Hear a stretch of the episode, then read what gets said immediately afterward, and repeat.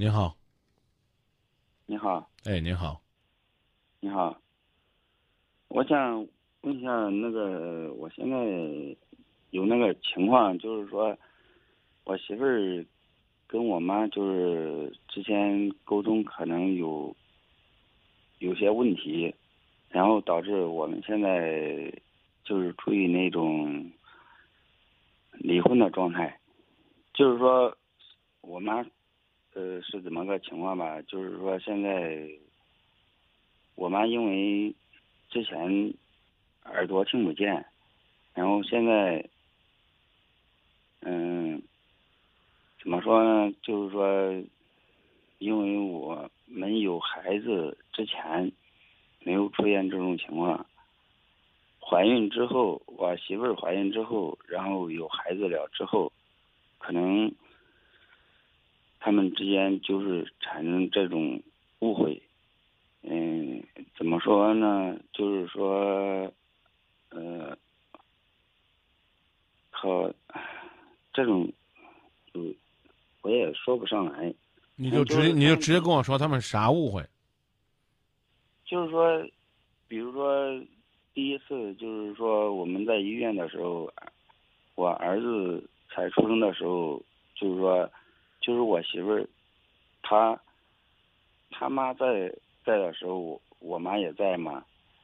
就是说，因为就是说喝水的时候，然后我妈端水让她喝，我媳妇儿没有喝，然后他妈，然后端水喝了，可能我妈就是因为这产生了误会，说他妈端水喝了，然后我妈端水没有喝，然后，这中间慢慢产生了误会。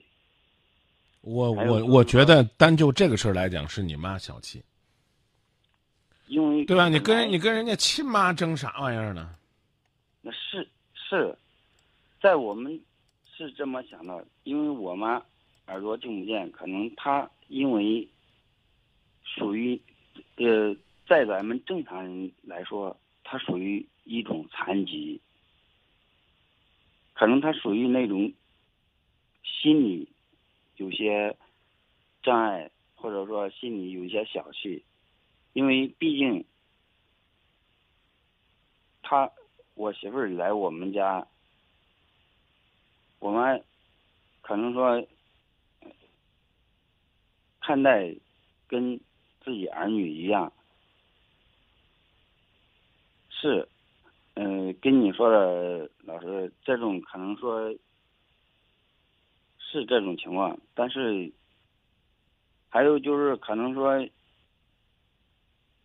这中间有有些东西，我也有我的问题，就是说我对我媳妇儿关心不够。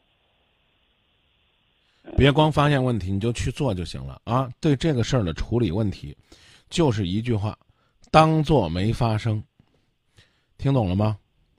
我知道啊，当做没发生，你别在这小题大做，还拿到今夜不寂寞在这讨论啊。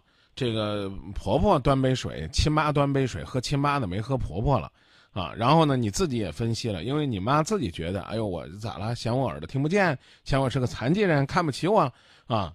你跟她解释就行了，或者这要这事儿呢，就别解释，还因为这个事儿产生误会了。我刚讲了，可能就是你在中间的这个牵线搭桥的作用没搭好。事情过去了，不要再想它，任由它过去。这对于你们来讲，可能是一件最好的处理这个问题的方式。事情过去多久了？好，呃，一年了吧。因为这，因为这些中间，可能是我媳妇儿跟我，跟我跟我妈闹别扭，可能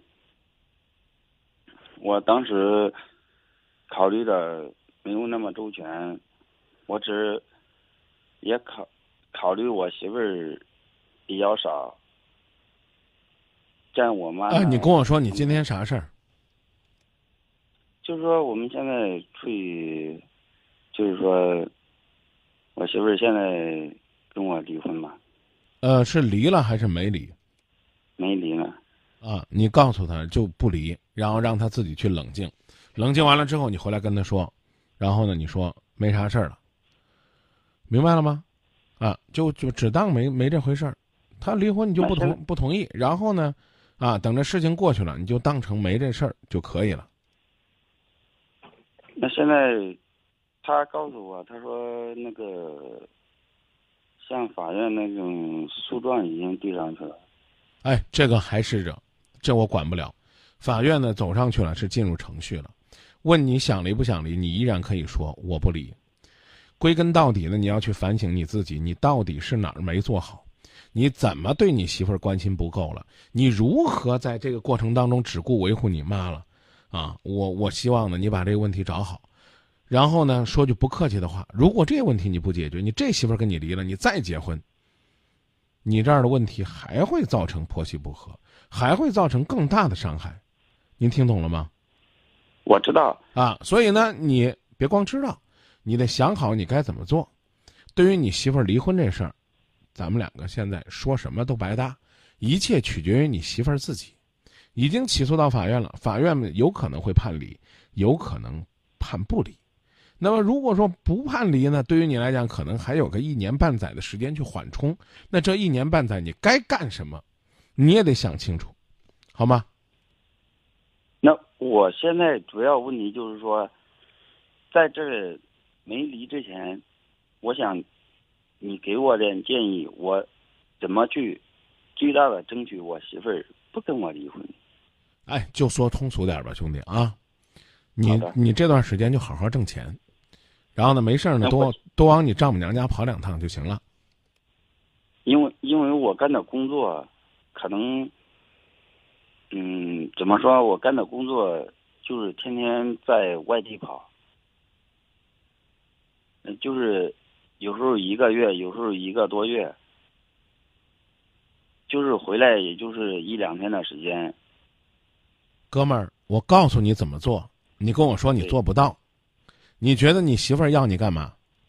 她需要一个在是她身边知冷知热的人，然后呢，您呢一个月您不回来，就冲这他都可以跟您离婚呢。您还没有任何的改变，你还找这样的借口？你在外边一跑一个月、两个月才回来一次，那平均一个月能挣多少钱，兄弟？七八千吧，啊，那你那？一个月交给你媳妇儿多少钱？用到这个家里边多少钱？那我一般情况下我只留一千多块钱。够您媳妇儿花是吧？不用不用再拿点钱孝敬你妈吗？因为现在的情况肯定不需要啊。好，那我跟你说，能不能一个月少挣一千块钱，然后多回来几趟，看看你媳妇儿，你媳妇儿不让你见的话，去看你丈母娘，看看你孩子，这个肯定可以。那就就这，现在这段时间就干这，好不好？可以，聊到这儿，再见。好的。哎。